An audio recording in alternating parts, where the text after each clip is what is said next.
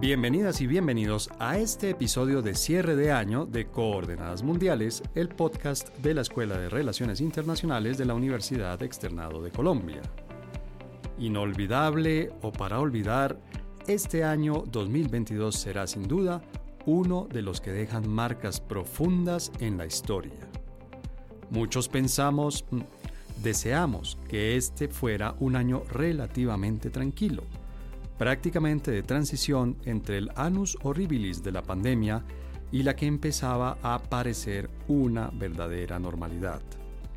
Sin embargo, los buenos anhelos no siempre coinciden con la realidad y menos cuando ésta se ve determinada por decisiones extremas. Para comenzar, la decisión de Vladimir Putin de invadir a Ucrania ocasionó una guerra que se luchó a lo largo de este año, pero cuyo fin no parece cercano. Esta guerra ha modificado estructuralmente la dinámica de las relaciones entre Europa, Rusia y Estados Unidos y ha afectado a prácticamente todo el mundo, incluso a regiones tan lejanas geográfica y políticamente como América Latina. Otra decisión, en este caso la de Donald Trump de declararle la guerra comercial a China, y la de Joe Biden de continuar esta política de confrontación, también marcaron este año con tensiones que se sintieron no solo en Taiwán, sino en prácticamente todo el mundo. Las decisiones de millones de ciudadanos en nuestra región han llevado a la presidencia a varios políticos de izquierda en lo que se ha denominado la ola roja. Esta es una tendencia que, siguiendo la analogía marítima, ha tenido flujos y reflujos. Por ejemplo, en el caso de Perú, hemos visto que el presidente Castillo no logró nunca consolidar una gobernabilidad tal que le permitiera mantenerse en el poder y terminar su mandato institucional. Y si en América Latina llueve, en Estados Unidos no escampa. Las decisiones de sus votantes han causado movimientos de ida y vuelta en su política interna que han afectado la legitimidad que este país ha tenido como superpotencia mundial. Para hacer el balance de este 2022 y entrever algunas de las tendencias que pueden marcar 2023, nos acompañan dos internacionalistas de la Universidad Externado de Colombia, Gisela da Silva y Manuel Rairán. Bueno, último episodio de este 2022 de Coordenadas Mundiales y para terminar este año, para cerrar con broche de oro este año que estuvo movidito, ya vamos a ver, este es un año que estuvo bien movido en temas de política internacional y de, relaciones internacionales. Tengo el agrado enorme de tener a mis dos colegas aquí, Gisela da Silva. Mira que esta vez sí te dije bien el apellido, Gisela. Hola, ¿cómo estás, Gisela? Estoy muy bien, gracias, César. Buenos días. Y tengo también a mi colega Manuel Rairán, que también nos ha acompañado ya varias veces, la última recientemente hablando de deporte y política. Hola Manuel, buenos días. Hola César, hola Gisela, un gusto nuevamente estar aquí en los micrófonos de Coordenadas Mundiales. Bueno, entonces les propongo que entremos en materia. Como decía en este pequeño saludo, este año estuvo movido, muy movido. Por ejemplo, tuvimos guerra, una guerra internacional de, digamos, de un alto perfil que yo la verdad hacía pues años no, no veía uno suceder en el mundo. Estamos hablando obviamente de la guerra entre Rusia y Ucrania. Ya después de casi un año de esta guerra, creo que estamos a punto de completar 11 meses de guerra. ¿Cuál sería el balance que uno puede hacerse eh, sobre esta guerra, sobre este conflicto, Gisela? Entonces, para la pregunta, César, que planteas, una pregunta muy compleja, la respuesta sería también muy compleja pero si me permites, me voy a centrar en los, digamos, en los apoyos a Ucrania, específicamente por parte de Europa o parte de Europa. Y eh, me gustaría todavía especificar un tema que me preocupa, que creo que es de relevancia no solamente para Europa, sino para todo el mundo eh, o a nivel global, que es el pasado sábado, si la memoria no me falla, la Unión Europea acordó desbloquear 18 mil millones de euros para ayuda a Ucrania. Sin embargo, entrando un poquito en detalle en esta ayuda, vemos que fue una decisión algo controversial. ¿Por qué? Intento explicarlo más concisamente posible porque normalmente cuando se da ese tipo de ayudas y teniendo en cuenta el monto que es de 8 mil millones, se busca garantizar ese tipo de montos por un fondo comunitario europeo, porque de eso se trata, no solo tomar decisiones en términos comunitarios, sino también cuando asumimos un monto de financiación externo pues puesto sabemos muy bien que Ucrania no es de la Unión Europea, eh, pues también tenemos que estar de acuerdo. Ese es un principio básico de los procesos de integración. Sin embargo, aquí llamo y ya, ya eh, aterrizo muy rápidamente a lo que yo quiero demostrar, por así decir, cuando se toma esta decisión, se toma la decisión de garantizar este monto, no a través de un fondo comunitario europeo, sino mediante eh, la garantía de países individuales. Y ahora explico por qué. Porque por lo menos un país, Hungría, ya se sabe de antemano o ya se sabía que no iba a aprobar esta ayuda, puesto que eh, por las conexiones y proximidad que Hungría tiene con Rusia, y se contornó, por así decir, la decisión de garantizar la ayuda a través de países individualmente y no por el fondo consecuencias políticas de pronto, que es posiblemente lo que nuestros oyentes están probablemente interesados. Esto es problemático porque los países van a responder ante sus votantes, ante sus pueblos, por una ayuda individual y no por un fondo comunitario. Significa que, y ahora voy a la segunda parte, cómo, digamos, garantizar en términos morales, por así decir, a sus poblaciones que ya están pasando eh, tremendos problemas de, en términos de seguridad energética y alimentaria. Sabemos bien que la situación en Europa no está muy bien para ayudar a una guerra que de todas formas, por más moralmente que se considere que se debe ayudar a Ucrania, pues también son europeos, por supuesto, va a provocar problemas internos. Entonces aquí, eh, sin expandirme mucho más, hago aquí un, un resumen muy breve, que es este tipo de decisiones que ya, digamos, están ah, de mi, desde mi perspectiva, esa es mi lectura, socavando un poco la Unión Europea, puede a mediano o largo plazo tener implicaciones para los mismos sólidos otrora fundamentos de la Unión Europea, puesto que ya se está contornando un poco el principio del, de que si hay un veto, pues entonces no se va para adelante. Y quedo por acá y de pronto se desarrolla un poco más este tema. Seguramente volvemos a ese tema, pero precisamente quiero partir de lo que tú acabas de decir, Gisela, porque pues lo, eh, hay un elemento muy importante que mencionas ahí y es que esta guerra ocasionó, digamos, generó un frente común que hasta hace, no sé, un año, un año y medio era difícil de imaginar, ¿verdad? ¿Cierto? El, el, hecho de que Estados Unidos y los países europeos se unieran, estuvieran, se pusieran de acuerdo, coordinaran esfuerzos y este tema del que nos está hablando Gisela y aportaran, incluso en un momento que es muy difícil justificarse, aporte frente a sus propias poblaciones nacionales. Manuel, ¿eso puede continuar o esa coalición que no si técnicamente la pudiera llamar uno así, pero digamos esta coalición un poco, mm, no sé, forzada obviamente por las circunstancias, puede continuar o se puede resquebrajar y desaparecer? Pues César, Gisela, desde mi lectura creo que para responder esa pregunta tengo que empezar desde lo general lo particular. Creo que la invasión rusa a Ucrania es la materialización y el reflejo de la crisis del sistema internacional. Hoy para mí, desde mi lectura, el sistema internacional tiene cuatro crisis que no voy a centrar en ellas, las voy a mencionar solamente una crisis de liderazgo, es decir, una competencia entre China y Estados Unidos sin una respuesta clara y sin un ganador claro. La segunda es que yo creo que existe una crisis de las instituciones internacionales. Hoy el Consejo de Seguridad de Naciones Unidas, Naciones Unidas y sus órganos subsidiarios no han podido responder a las dificultades que presenta el sistema internacional desde hace varios años. Una tercera crisis que es el tema socioeconómico, social, donde la gente no cree en la democracia y cada vez vemos que emerge el populismo y la extrema derecha. Y finalmente una crisis económica también en el quehacer humano que más adelante lo profundizaremos. En el marco de esto, ante cuando el sistema internacional está en crisis, pues digamos que claramente hay un margen mayor de la geopolítica y por eso Rusia terminó invadiendo.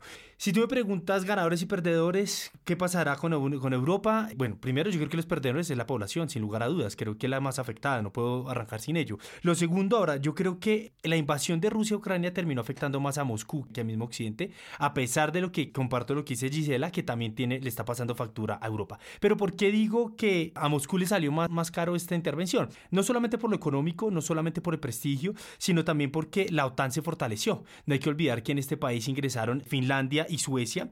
Otra cosa que me parece importante, Estados Unidos terminó vendiéndole gas licuado a Europa 40% más costoso. También se fortaleció la idea de la rusofobia, ¿no? Es, creo que también vimos como en Estados Unidos se prohibió la venta de vodka, vimos como en Estados Unidos se cancelaron cátedras de Marx, de marxismo, eh, o en Italia también que se cerraban salones que llevan el nombre de Marx. Ahora que me parece incluso ignorante porque Marx no es ruso, ¿no? Es alemán, pero así sucedió. Yo creo que otra cosa que tú, lo que tú mencionas, César, es muy, muy, muy importante y es que en la guerra ruso-ucraniana yo vi que pasamos de una política centrífuga a una política centrípeta. ¿Y qué me quiero decir con esto? Estábamos con una administración Trump, una política centrífuga, es decir, una OTAN que no estaba legitimada, un Estados Unidos que cada vez más actúa de manera unilateral y no multilateral, y eso pues hacía que claramente los países europeos buscaran como tratar de eh, actuar de, de manera más independiente. Por eso Alemania y Francia estaban buscando desarrollar cada vez más y profundizar su estrategia autónoma en relación con Estados Unidos. Sin embargo, la invasión rusa a Ucrania, pues lo que hizo fue pasar de esa política centrífuga a una política centrípeta, en donde nuevamente la OTAN coge un papel relevante, donde Estados Unidos nuevamente coge un papel importante, pero que además yo no puedo dejar de pasar esto para ir terminando, estimado César, es que creo que en la guerra ruso-ucraniana, aparte de eso, rompió unos acuerdos, una estructura de seguridad histórica que se ha desarrollado desde los años 90 desde la Unión Soviética, que Vladimir Putin el 16 de diciembre del año pasado pasó una propuesta para reformular esa estructura de seguridad que Occidente no la aprobó y que conllevó pues en parte a la guerra, en parte, y no, no fue suficiente, pero yo creo que hay otro elemento supremamente importante y es que hubo un rompimiento de la política Alemania hacia Rusia que se, había levantado desde 1970, conocida como Ostpolitik, ¿no? Esa Ostpolitik que le permitió tener esa relación entre Alemania y Rusia en términos de crear instituciones que daban garantías alrededor de tú me das infraestructura, Occidente le daba infraestructura y Rusia daba gas y petróleo. Eso lo vimos y creo que es otra, otro rompimiento muy importante y es que Alemania cambió su política hacia Rusia y eso pues digamos que claramente afecta el tema. Me preocupa, no sé quién va a ganar, digamos esta semana Vladimir Putin dice que está presto a los diálogos, ya ha habido unos avances, Turquía ha estado siendo negociador como garante, pero me preocupan varias cosas. Te propongo que vayamos a, este, a este, digamos, a lo que podríamos ver como el final de la vale, perfecto. Un poquito más adelante porque quisiera preguntarle a Gisela si tú también, Gisela, ves por un lado esta cohesión que se da del lado de Europa y Estados Unidos y la ruptura que se da de estos países con Rusia. Es decir, ¿tú crees que la ruptura con Rusia es definitiva, que definitivamente Rusia se aleja por completo de los negocios, de las eh, asociaciones que tenía muchas de ellas económicas con Rusia? ¿O crees por el contrario que eso puede ser algo que en el futuro próximo finalmente a uno le enseñan que las relaciones internacionales y la política exterior gira en torno a intereses? ¿Tú crees que la ruptura con Rusia es definitiva o los intereses de los países involucrados, digamos, en este conflicto directo o indirectamente pueden cambiar de manera que en el futuro veamos a Rusia nuevamente como un socio al menos económico, un proveedor de energía o de otros materiales a Europa? Bueno, César, para responder a esa pregunta quisiera, digamos, eh, contextualizar algunas cosas. El definitivo me parece un poquito problemático relaciones internacionales en política exterior. ¿Por qué? Porque para el bien o el mal, los países siempre están en una interdependencia económica, política. No tenemos en relaciones internacionales, desde mi perspectiva, islas que pueden sobrevivir durante mucho tiempo. Y doy ejemplos tal vez históricos que nos pueden, bueno, si no lecciones dar, por lo menos mostrar un poco, ilustrar lo que estoy diciendo. Mismo cuando en el caso de Alemania, durante la Guerra Fría y sobre todo bajo el eh, canciller Willy Brandt y de la Ostpolitik significa la política hacia el eh, este, sobre todo para, digamos, no cortar totalmente con la DDR, o sea, la antigua Alemania Oriental, en fin. Mismo en ese momento estábamos en Guerra Fría, no había propiamente dicho una guerra entre las dos Alemanias, es cierto, pero eh, mismo en ese momento hubo tentativas para acercarse al este, y no solamente a la antigua Alemania del Este, sino también a la Unión Soviética. Bueno, eso llevó a Willy Brandt tener varios eh, problemas eh, muy serios, en fin, no voy a entrar en eso, pero para decir, Europa, digamos así, de forma amplia, necesita de Rusia y Rusia necesita de Europa. Y cuanto más rápido esta guerra termine, por supuesto, sería mejor. No sabemos eh, cuál va a ser el desenlace, pero hay otra cosita que me preocupa y aquí, digamos, eh, tomo como punto de partida una afirmación del geopolitólogo norteamericano George Friedman que dice y, y, que me preocupa mucho en el sentido de qué consecuencias puede esto tener, que eh, Friedman nos dice que desde la perspectiva oficial norteamericana, todo está bien si se sigue financiando Ucrania con armas, eh, financiación y armas, desde que no tengan que involucrarse directamente. Y, segundo también Friedman, esto llevaría a Estados Unidos a continuar apoyando el esfuerzo de guerra norteamericano, pues todo es mejor que una derrota. Entonces, si es así y si esto se confirma que la posición, digamos, norteamericana se mantiene, esto podría llevar a mucho más tiempo de conflicto. Entonces, ahí sí es preocupante. Cuando termina el conflicto, eso es complicado. Una pequeña cosa más que quería añadir. Claro, adelante. Antes de la guerra de Ucrania ya asistíamos, bueno, a rupturas muy fuertes en fin, si se puede utilizar la palabra ruptura, tal vez quizá inflexiones ya muy determinantes para el sistema internacional. Recordemos, por ejemplo, de los um, contundentes conflictos entre uh, Estados Unidos y China, que digamos que estaban, digamos, desestabilizando el sistema, para bien o para mal, nunca sabemos, y también el gran esfuerzo de China en algún momento, en alguna alianza puntual con Rusia y con India, puesto que China pues no, no le gusta mucho desde China comprometerse en alianzas tan largas, tan a largo plazo, para socavar el dólar. Significa mismo antes de la guerra de Ucrania ya veíamos que el sistema estaba a, no a un colapso, por supuesto, pero en una reconfiguración muy fuerte, muy honda, que digamos que pues que la guerra de Ucrania eh, va a profundizar. Y por aquí quedo para no, digamos, monopolizar mucho más el tiempo. Pero decías tú, Gisela, eh, una frase que me llamó mucho la atención y que voy a utilizar, digamos, obviamente eh, dándole un pequeño giro. Europa necesita Rusia, Rusia necesita Europa. Hace dos años, hace tres años, estábamos viendo que Europa se había dado cuenta de que no podía confiar en Estados Unidos. Ya sabemos que hubo un cambio de estilo extremo en la presidencia de Estados Unidos y que eso llevó a que las relaciones, creo yo, pasaran por su peor momento, no sé, en 50 o 70 años. Europa necesita a Estados Unidos y Estados Unidos necesita a Europa. Manuel, ¿esta guerra de alguna manera demuestra que eso es cierto o esto simplemente es un paréntesis en una ruptura, en un divorcio amigable, pero que va definitivamente hacia una separación entre estos dos grandes aliados de lado y lado del Atlántico? Yo creo que si bien cada uno tiene sus propios intereses y existen contradicciones en el seno de esta ah, alianza transatlántica, creo que ambos dependen de cada uno, ¿sí? Ahora, creo que Europa depende más de Estados Unidos que Estados Unidos de Europa, pero sin lugar a dudas si Estados Unidos quiere hacerle frente a China, a Rusia y, a otras potencias que están, eh, digamos que poniendo en tela de juicio el orden liberal, pues necesita claramente Estados Unidos aliados. Pero sin lugar a dudas creo que Europa es que más depende de Estados Unidos, en la medida que, por ejemplo, la importancia dentro de la industria de tecnología e innovación de Europa ha caído, digamos, hoy el que tiene más relevancia y más peso en esto es China o los países asiáticos, India, cuando Europa en su momento era uno de los, de los grandes continentes o de las regiones del mundo que aportaban, de, de los que lideraban en esta zona industrial y científica, hoy eh, digamos que están relegados y digamos que yo creo que eso también se vio en lo que pasó en AUKUS, pero que lo podemos eh, hablar más adelante,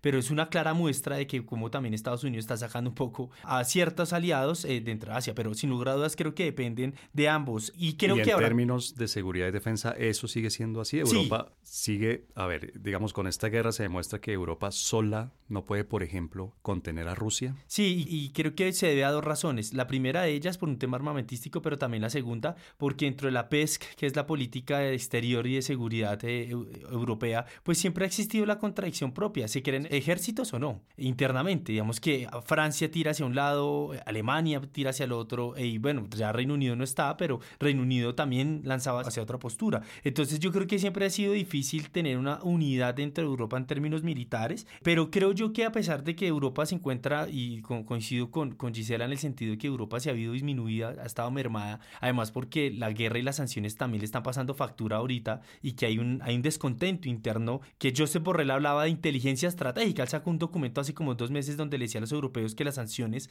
tenía que ser con inteligencia estratégica y que todos deberían de acomodarse un poco a esos recortes de gas, pero Europa no se va a quedar quieto y yo por eso resalto y es que Europa ha estado teniendo un ejercicio muy incidente desde junio en Asia Central, en Kirguistán, Kazajistán, Turkmenistán, entre todos estos están porque esta Asia Central se convirtió como en ese oasis en donde pueden también buscar gas, petróleo, sin tanto depender de Rusia y pues digamos que los países de Asia Central también están, están jugando a esto porque saben que son como un hueco entre ese gran Herland, hablándolo en términos geopolíticos, que pueden tener una, una mayor participación. Entonces creo que estas nuevas dinámicas de Europa pueden darle como una ayuda, no solamente para subsanar su necesidad de gas y petróleo, sino también de acercarse hacia Asia, hacia los chinos. Entonces creo que ahí Europa puede estar jugando bastante. Y me llama la atención, precisamente terminas con algo que yo tenía aquí en mis notas para continuar este diálogo y es, me llama la atención que tanto Manuel como Gisela, hablando de Rusia y Ucrania, de Europa y Estados Unidos, en cada intervención han mencionado a China. No, se nota que es un gran, obviamente estoy diciendo una, una verdad de perogrullo, pero se nota que en estas intervenciones, si uno está hablando de una guerra en Europa y con el apoyo de Estados Unidos y no puede dejar de mencionar a China, es porque China ya es un protagonista más allá de la región, más allá de Asia. ¿Cómo ven ustedes el papel de China hoy en día durante este 2022 en el que vimos COVID cero como política de China, vimos, digamos, algunos problemas de, descontento social, que pues yo diría que ver las expresiones de descontento social es algo inédito en China. ¿Cómo ven ustedes a China este año? ¿Cuál sería el balance que uno podría hacer de China y de sus vecinos asiáticos en este 2022, Gisela?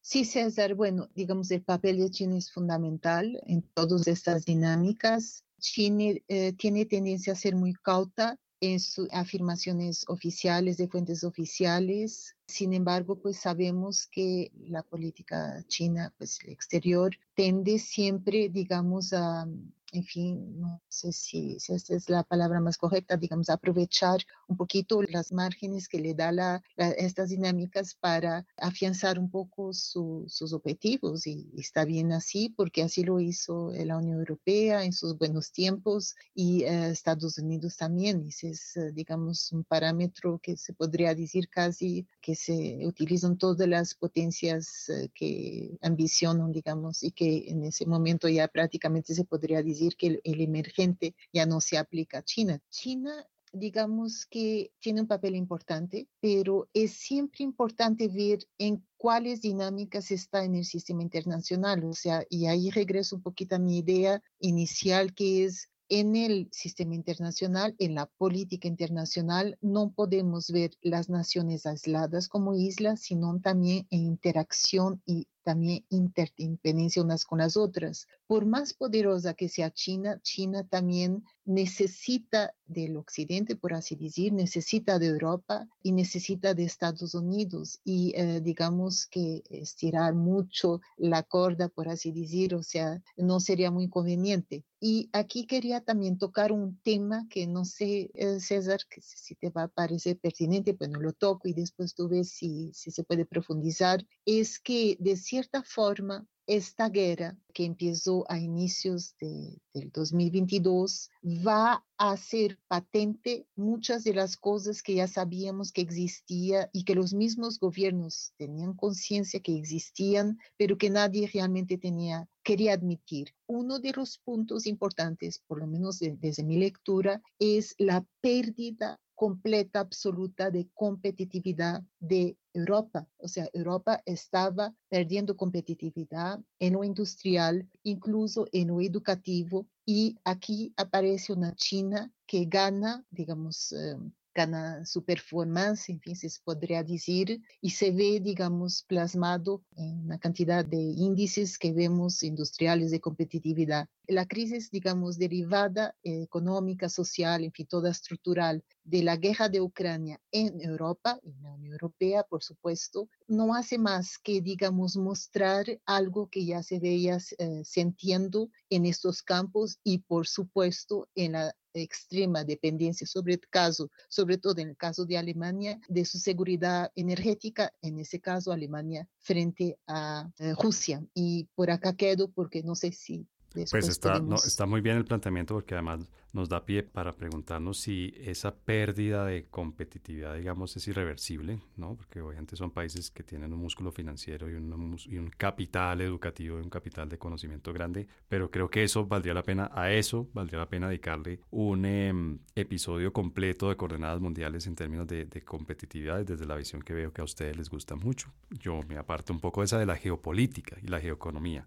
pero valdría muchísimo la pena que dedicáramos un, un episodio completo de coordenadas mundiales a ese tema. Hay algo que mencionó allí Gisela de su primer análisis que hace sobre China y es, eh, bueno, las repercusiones de la guerra de eh, Rusia y Ucrania. ¿no? Y dentro de esas se mencionó mucho, sobre todo al comienzo, al inicio del, del conflicto, a Taiwán. Manuel, ¿tú crees que puede darse algo similar a la invasión rusa a Ucrania entre China y Taiwán, entre la República Popular y Taiwán? No, no creo. Y de hecho creo que Estados Unidos fue demasiado incisivo y en mi opinión muy responsable con las visitas de Nancy Pelosi a Taiwán por unos temas que sé que la competencia es por una empresa en términos de microchips, que es la, la guerra que hoy hay, que existe, porque todos los aparatos, vehículos, celulares, entre todas las cosas que hoy gozamos el día a día, pues eh, tiene un número bastante de microchips o de, de, circuitos.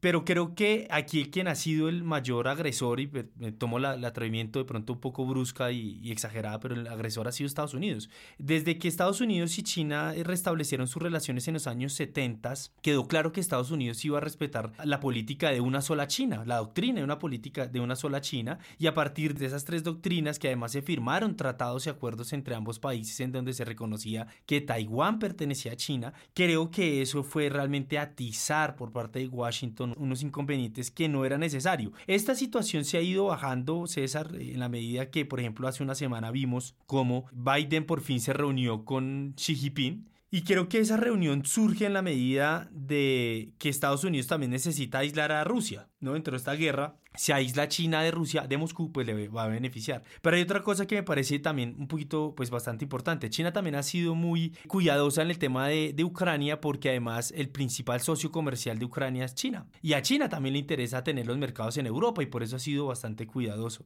Con esto termino y es que yo creo que China sí se ha vuelto muy importante y va más allá de la guerra ruso-ucraniana. En este año hubo la reunión de Madrid de la OTAN en donde surgió el nuevo concepto de la OTAN.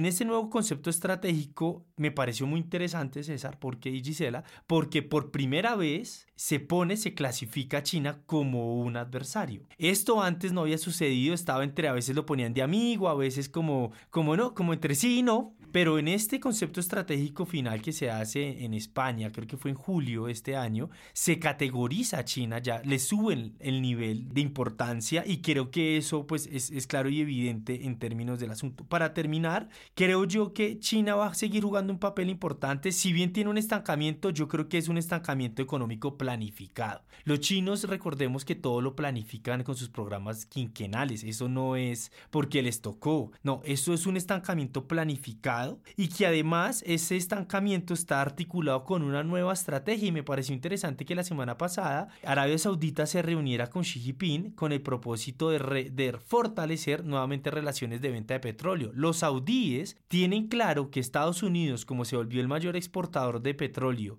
gracias a su fracking, pues digamos que ellos ven en China un nuevo negocio y no tanto depender de Estados Unidos. Y con esto termino. No hay que olvidar que hace un mes Estados Unidos le hizo una amenaza a Arabia Saudita que si no condenaba a Rusia, pues le, iba a quitar su, como su respaldo. Y eso a los saudíes para nada les gustó porque se vieron como, como si los estuvieran maltratando. Entonces creo que también Arabia Saudita, China, allí van a jugar un papel importante y que esa reducción de cadenas de suministros, esa nueva configuración comercial en Asia debido a que China no quiere ser más la fábrica del mundo, va a tener unos nuevos impactos interesantes para otros países como India, Vietnam, entre otros en la región. Corea del Sur, por ejemplo. Gisela, ¿tú concuerdas con eh, Manuel? Es decir, el, despegue chino es imparable porque este año vimos algunas señales que mostraban, digamos, unos puntos, no sé cómo llamarlos, unos puntos de dolor, unos puntos un poco débiles de China, dentro de eso es el tema del, nuevamente la COVID-0, eh, el tema incluso del cambio que hubo, que eso les, invito a escuchar, tenemos un episodio completo dedicado a eso, que hubo en términos de la elección y de la alternancia, digamos, en el, en el poder máximo del director del Partido Comunista,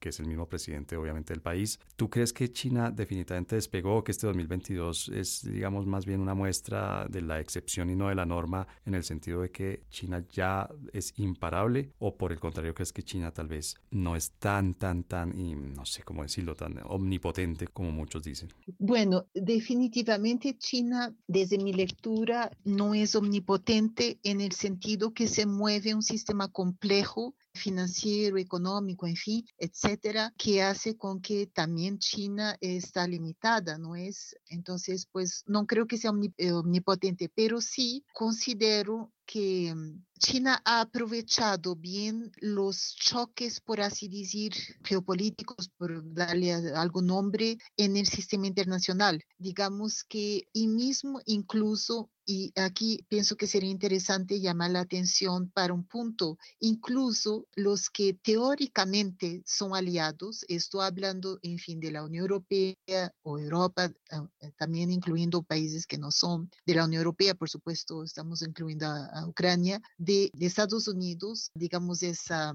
alianza, por así decir, de largo aliento que viene ya desde históricamente, desde una eh, Estados Unidos que hay ayudó, digamos así, a una Europa a liberarse de las fuerzas eh, alemanas de la Segunda Guerra Mundial, empezó desde hace algunas décadas, digamos, a abrir sus grietas bastante serias con conflictos, en fin, no por supuesto bélicos, pero con desavenencias ya muy grandes. Y eso hace con que tenemos, digamos, dos o tres dinámicas que me gustaría llamar la atención para después relacionar con China. Es que tenemos problemas algunos un poco serios entre Estados Unidos y Europa, que tienen que ver también con visiones geopolíticas. Significa lo que le interesa a Estados Unidos no es propiamente dicho lo que le interesa a Europa o a algunos países europeos como Alemania. Y después tenemos dentro de la misma Unión Europea visiones diferentes, o sea, lo que le interesa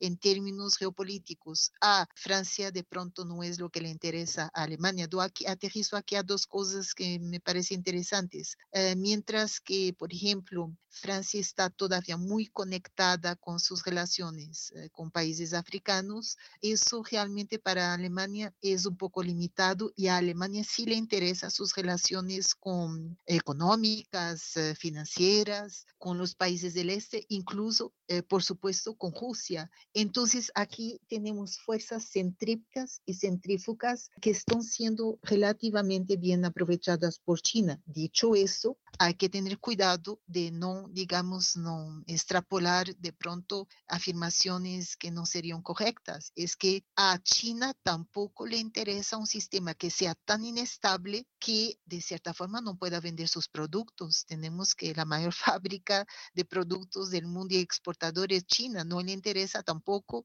eh, un mundo tan desestabilizado y poblaciones tan, digamos, empobrecidas que ya no pueda siquiera exportar o por lo menos exportar menos que de la pandemia. Y tenemos entonces el asunto de la pandemia, que eh, por supuesto por cuestiones de tiempo hasta ahora no se habló mucho, pero la pandemia ha afectado muchísimo, en fin, a poblaciones enteras en vastas partes del mundo y incluso, pues, por supuesto, en Estados Unidos y en Europa y en la China, por supuesto. Y eso hace con que guerra de Ucrania, pandemia, choques geopolíticos, el problema de Taiwán que no se resuelve, en fin, pueda llevar China a, digamos, a también ser condicionada y no, no poder también, digamos, eh, poder eh, echar para adelante su economía y su, eh, digamos, sus deseos también de potencia ya casi establecida. Claro.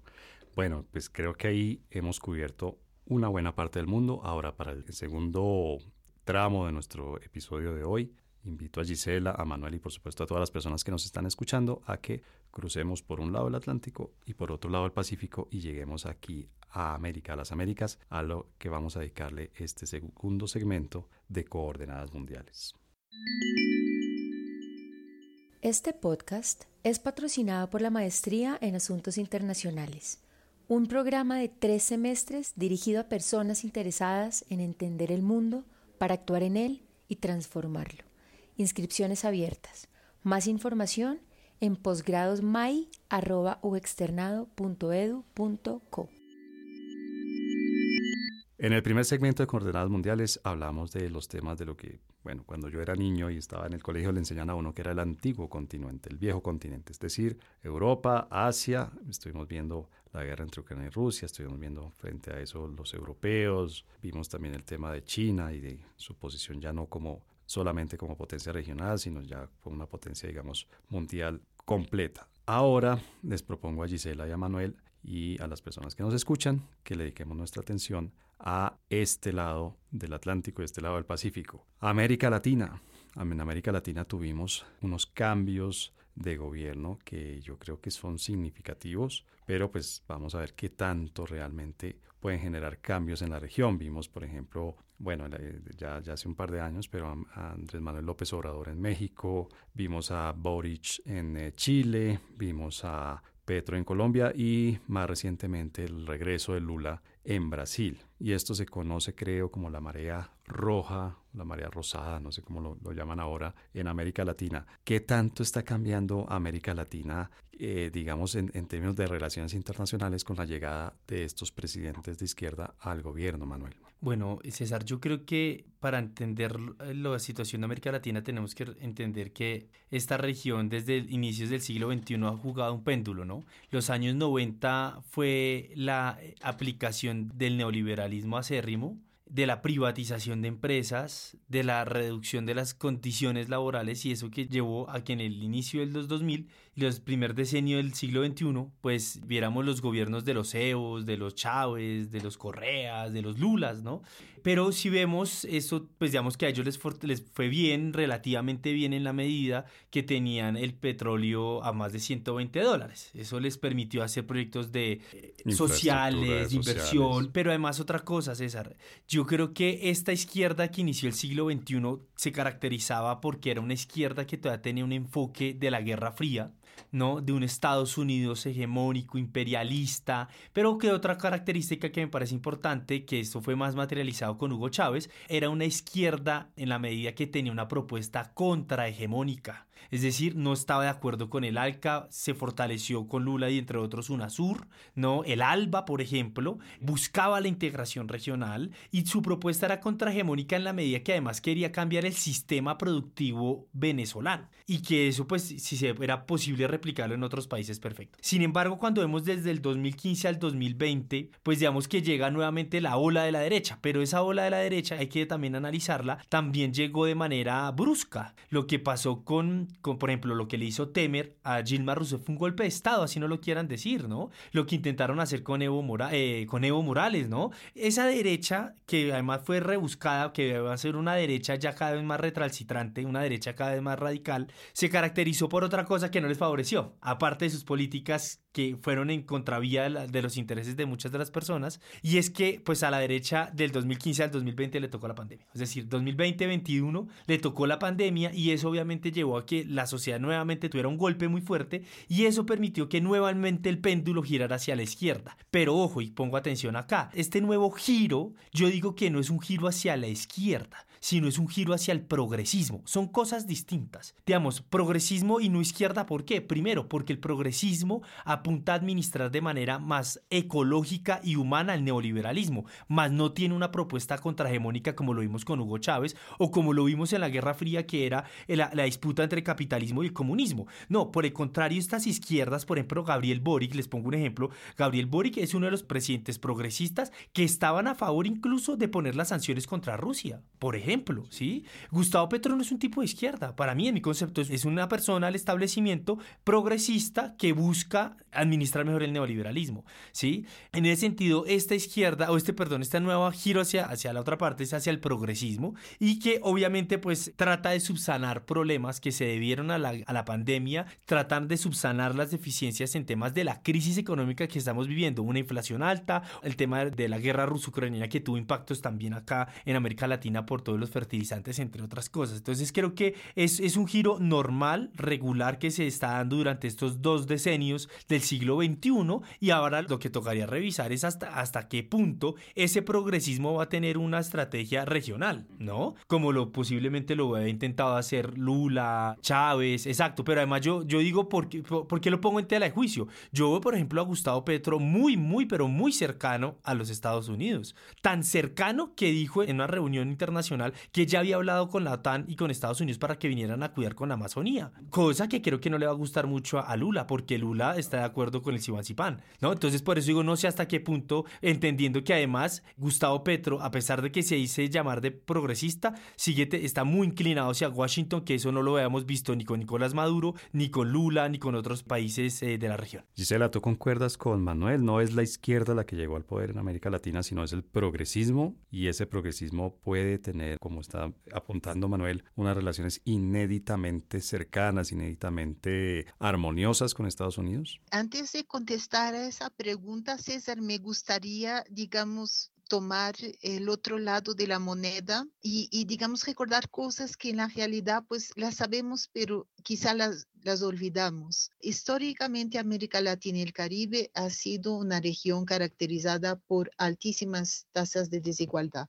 cuando pareciera eh, aparentemente que los datos mostraban que esa desigualdad con políticas de, de izquierda, derecha, centro estaba, digamos, siendo un poquito amortiguada. Viene la pandemia y, digamos, eso ha sido una experiencia muy violenta para todos los estratos sociales en toda América Latina y no solo, pero estamos ahora hablando de América Latina y muy importante, y aquí hago referencia a un informe del PNUD de 2021 que es publicado en plena pandemia, el desempleo aumenta en millones de hogares. Muchas personas pierden su trabajo y hasta el momento, hasta la fecha, en 2022, house, muchos de los empleos perdidos no se recuperaron o otra posibilidad hay un subempleo que, eh, digamos, en términos de calidad de vida, no permite a las personas de todos los estratos vivir muy bien. Otro aspecto que me parece, y también no me estoy desviando del tema, pero quisiera de pronto ir al punto para demostrar algo que quería argumentar. La pandemia, ahora hablemos un poquito con datos porque creo que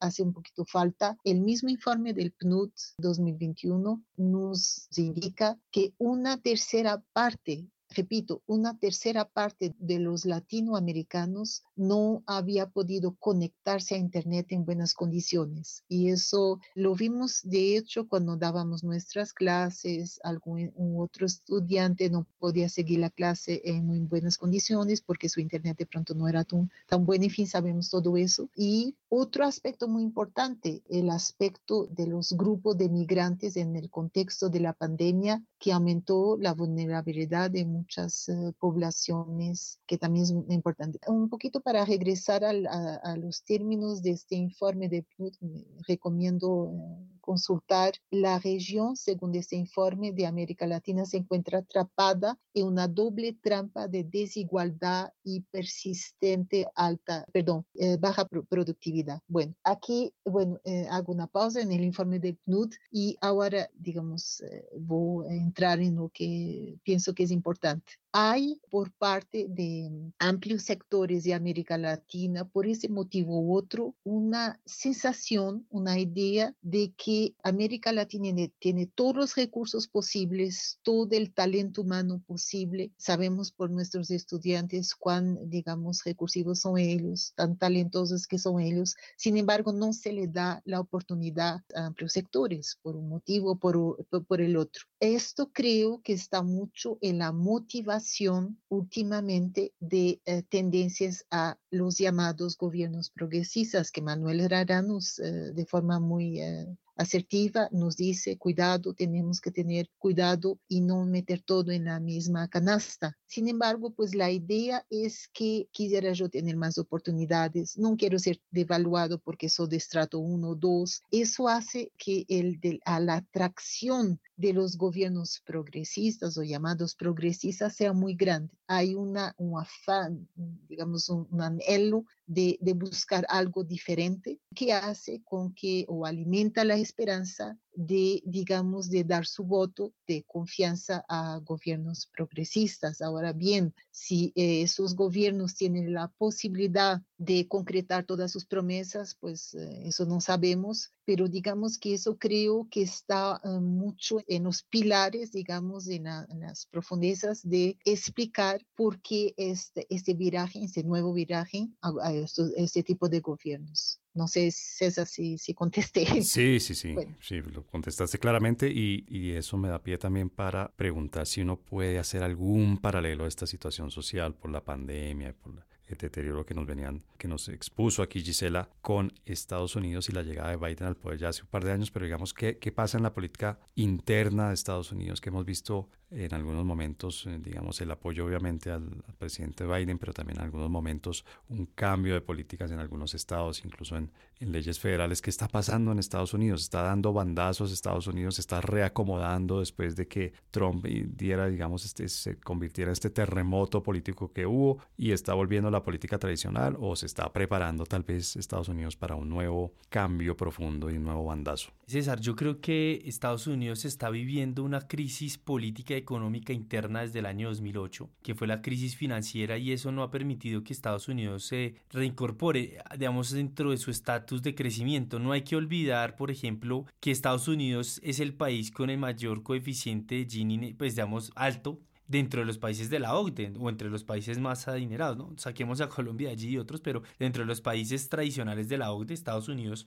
es el país con un coeficiente de Gini muy alto en comparación con, los, con las otras potencias. Creo que esa situación socioeconómica, donde hay muchos homeless, personas sin hogar, eh, de desempleo, de la precarización laboral, pero que además eh, vemos a un Estados Unidos con su proyecto de, de Biden de Build Back Better, que es contrapuesto a la ruta de seda, es traer todas estas compañías que se fueron hacia Asia para generar empleo en Estados Unidos porque no lo hay. Y si lo hay es de mala paga, ¿no? Y bueno, también hay otro factor importante que pasó en la pandemia, que fue que se le conoció como la gran renuncia, que ya tampoco la gente quería trabajar. Entonces, esta situación claramente está llevando a un declive político interno y una polarización bastante extensa y extrema, que eso lo vimos con Donald Trump. Ahora, yo creo que lo, lo que sucedió en las elecciones de medio término, en que pues los demócratas no les fue tan mal como esperaban, no se debe, desde mi lectura, no se debe a una excelente gestión de Biden, sino se debe a que su oponente, Trump, pues digamos que no ha tenido mucho éxito, ¿no? De hecho, inclusive el Partido Republicano actualmente se encuentra dividido porque hay muchos eh, gobernadores y senadores que no están de acuerdo con eso, porque además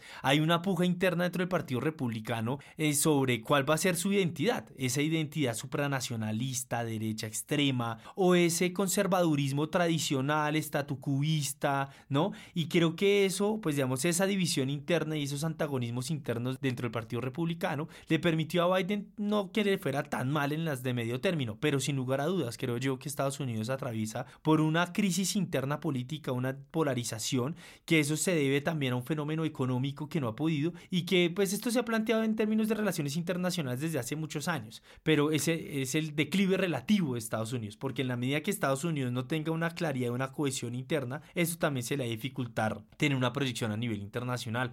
A esta crisis, César, del 2008 que mencionó y que ha tenido todavía consecuencias, hay que agregarle además eh, las malas gestiones y malas políticas exteriores en Medio Oriente. Entre las guerras de después del 9-11, se dice que Estados Unidos gastó 8 billones de dólares en guerras que no ganó. Salió de Afganistán, salió de Irak, son países que siguen inestables, donde los talibanes siguen teniendo un papel protagónico. Es decir, eh, esto creo que también ha pasado eh, pues, eh, la factura y que claramente pues, esto ha llevado a que el país esté polarizado cada vez más. Y tú, Gisela, ¿qué crees que podemos esperar, o qué más bien, qué balancearías tú de Estados Unidos como actor internacional en este 2022? ¿Vuelve a ser la superpotencia inalcanzable eh, mundial o por el contrario está mostrando, digamos, también algunos puntos débiles adelante? Bueno, Estados Unidos está intentando, digamos, mantener su competitividad pero la está perdiendo a nivel eh, global. Cada vez son más los competidores a nivel industrial, eh, educativo.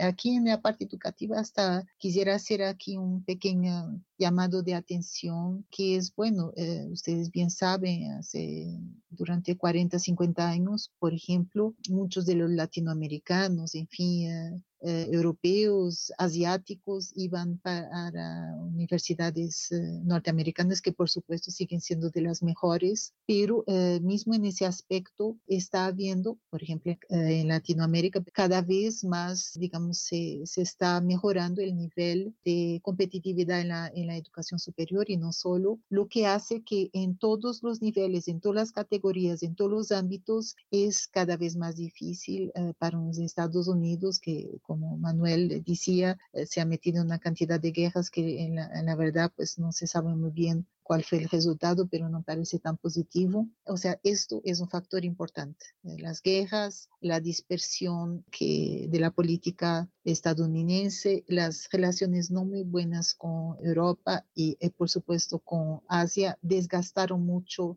a Estados Unidos, pero hay un punto que me gustaría hablar, que creo que pues, se articula con todo eso y que debilita a Estados Unidos, que es el altísimo grado de endeudamiento de los hogares en Estados Unidos, que está afectando de forma, siempre afectó, pero que está afectando muchísimo la misma calidad de vida y las perspectivas de las familias norteamericanas. Y todo eso está articulado con una perspectiva también de país. Y doy aquí unos datos.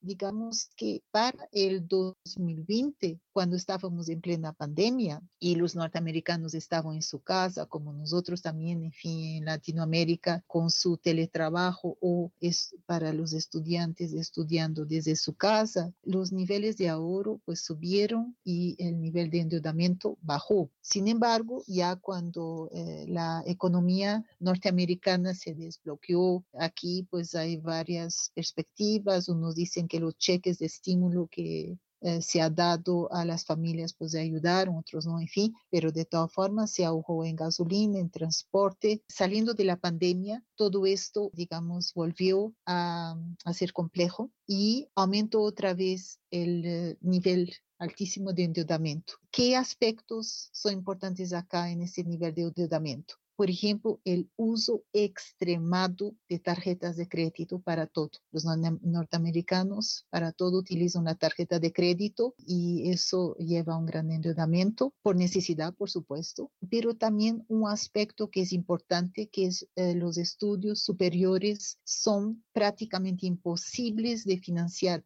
Estamos hablando de la mayoría de la población sin créditos. Aquí un datico que de pronto puede ayudar. El promedio que hay que pagar por año en una universidad, un promedio, en una universidad privada en Estados Unidos es alrededor de 50 mil dólares. Si tenemos en cuenta que los estudios eh, van, en fin, hasta cuatro años, podemos hacer las cuentas y vemos que fácilmente llega a um, niveles altos. Las universidades públicas también son, tienen precios altos. Entonces, ¿qué pasa? Que para todo el norteamericano tiene que endeudarse y eso hace que la misma calidad, no solo físicamente, materialmente de vida, no es tan buena, sino que hace con que también, eh, digamos, y eso ahí sería interesante llamar aquí un psicólogo que nos hablas un poco de eso, pero mm, me voy a medir a unas breves, aflorar el tema. El mismo estado psicológico de las personas es complejo, hay un estrés de pensar siempre en deudas. Aquí una pequeña alusión, un esfuerzo que Biden hizo, perdonando, por así decir, algunos préstamos estudiantiles en el 2022, que hace con que digamos, que nos muestra cuán, digamos, relevante se ha vuelto esta idea,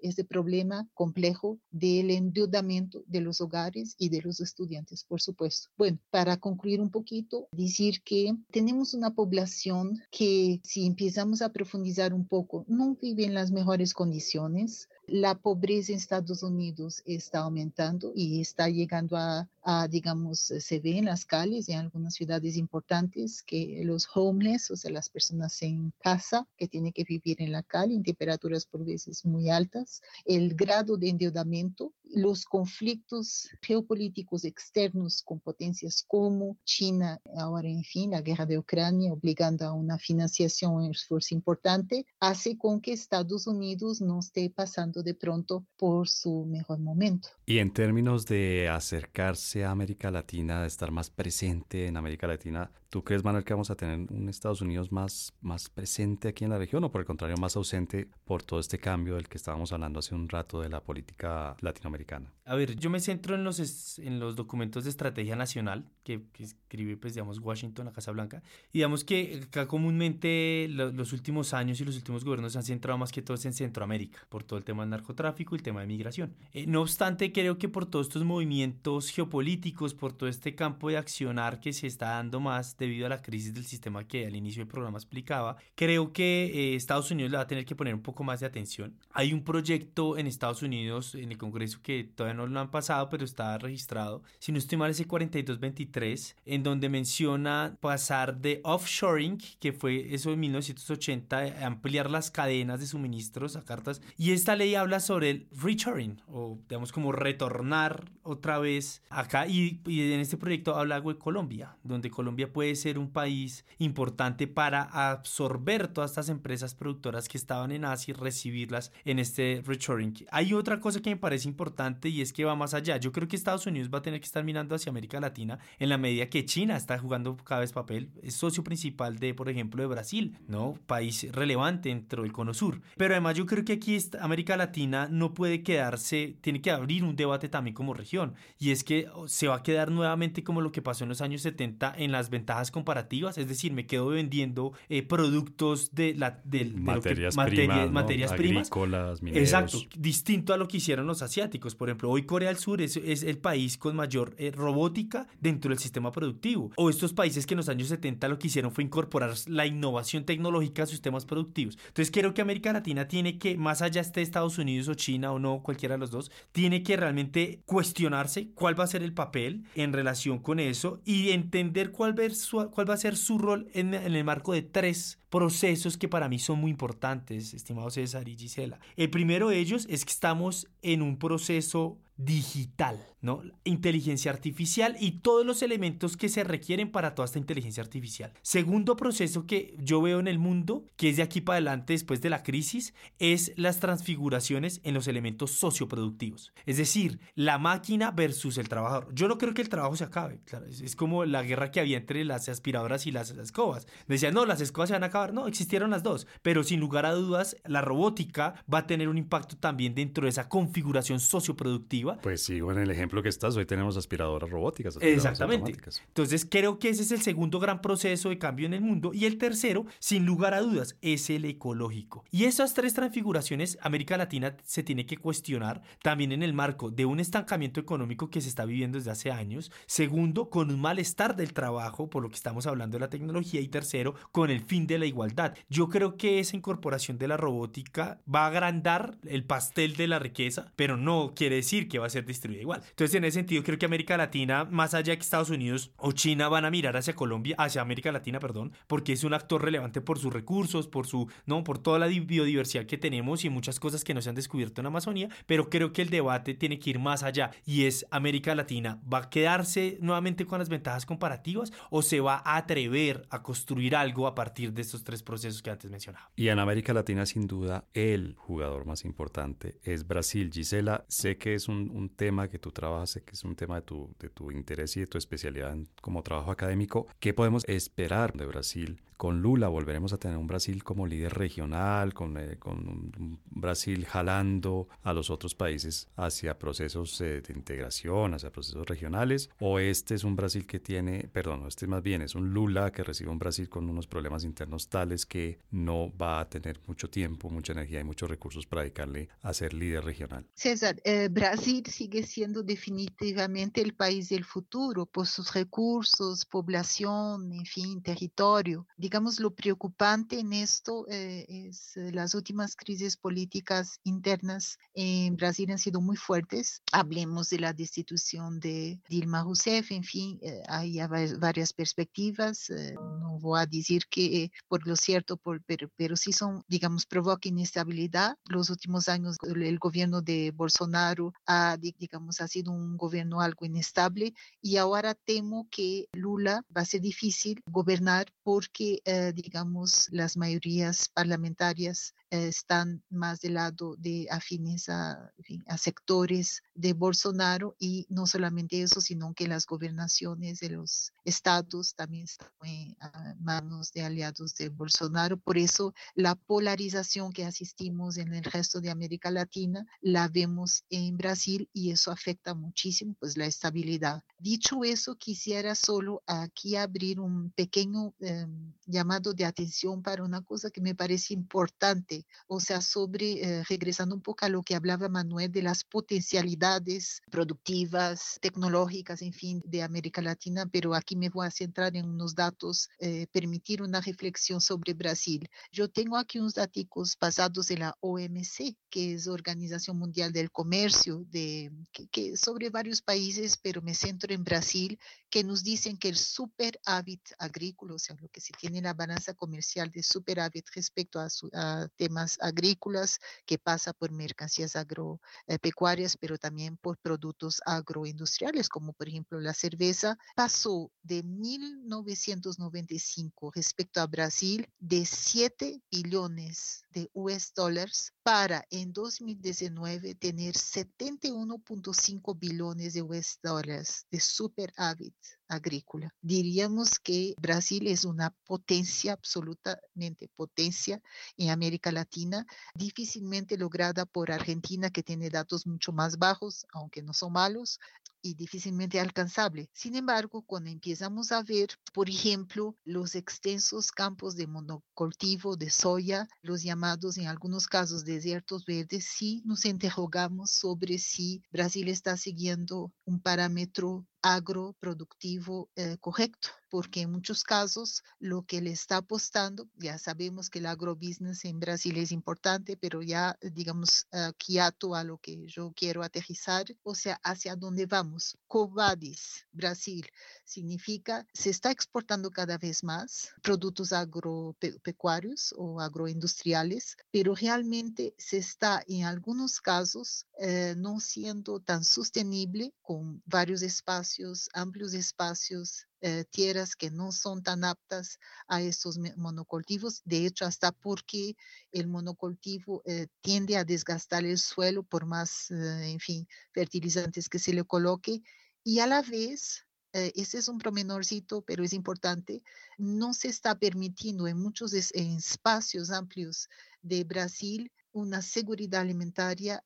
Eh, sí hay alimentos, pero a precios muy altos, porque justamente tantos espacios tan amplios son utilizados, por ejemplo, solo para dar un ejemplo, para soya, que no cultivándose más, mucho más, a veces, y esto parece ridículo para la potencia que es Brasil, comprar un, tomate, un kilo de, tomates en algunas zonas eh, llega a precios absolutamente exorbitantes. O sea, lo que tenemos aquí es una invitación a interrogar sobre si estos modelos que se están, digamos, eh, utilizando, sobre todo en el agro, no solamente en Brasil, sino también en México en otros países, serán agrosostenibles o no. Eh, y serán, digamos, estarán, digamos, beneficiando a quién, a cuántas personas, y si este es el futuro de América Latina, pues entonces valdría la pena hacer una reflexión más agrosostenible y también industrial para, digamos, no estar dejando pasar posibilidades de integrar el mismo talento humano de los latinoamericanos en modelos que de pronto no son los más sostenibles. Bueno, ese es, por supuesto que ese tema solito nos daría para un episodio completo o varios, yo creo, porque ahí se mezclan temas de colonización, de deforestación, también en el caso de, de Brasil y de otros países que, por ejemplo, comparten la cuenca amazónica. Muchas gracias, Gisela. La recomendación bibliográfica de Coordenadas Mundiales. Bueno, en esta eh, sección, de esta microsección que tenemos en Coordenadas Mundiales de las Recomendaciones. Normalmente les preguntamos a los invitados una recomendación acerca del tema que estamos analizando en el episodio. Pero como este es nuestro último episodio del año y ya nos vamos a vacaciones, entonces la pregunta para Gisela y para Manuel es qué nos recomiendan para ver, para leer, para escuchar, además obviamente de coordenadas mundiales y todos los episodios que hemos hecho este año, que además hemos estado produciendo un buen número de episodios, ¿qué nos recomiendan ustedes para aprovechar estas vacaciones? Gisela, ¿tú qué nos recomiendas? Bueno, César, yo voy a recomendar un librito que me parece muy, muy, muy interesante, que se ata un poquito a lo, a lo que yo estaba últimamente hablando de Brasil, que se llama justamente Feeding the World, en, en, español sería Alimentando el Mundo, que, que, es de Herbert Klein y Francisco Vidal Luna. No está reciente, o sea, no fue publicado ni en 2022 ni en, creo que es por ahí 2019, pero eh, da cuenta, es un libro que tiene, eh, que está bien fundamentado y eh, con estadísticas, con mapas, en fin, pero no me parece pesado. Me parece que se puede leer bien en unas vacaciones de Navidad y de Año Nuevo. Y aprovecho para desearles a ustedes, Manuel César y a nuestros oyentes un excelente 2023 con esta recomendación Feeding the World, alimentando el mundo. Súper recomendación. Y Manuel. Sí, mi recomendación es un libro también de Robert Kaplan, se llama El retorno del mundo de Marco Polo. Yo me lo leí el año pasado, antepasado, es un libro del 2019 y es un libro que es muy interesante porque recoge diferentes manuscritos de Robert Kaplan, pero también de otras personas como Samuel Huntington, entre otros, en términos históricos y que nos explica un poco la geopolítica actual. Entonces es un buen libro, que aquí en Colombia he visto muy poco, los compré aquí en Colombia, pero pues, creo que ya no está, pero si lo pueden encontrar por internet, se llama El retorno del mundo de Marco Polo de Robert Kaplan. Vale la pena darle una buscada a ese también, le a Feeding, Feeding Muchas gracias por sus recomendaciones.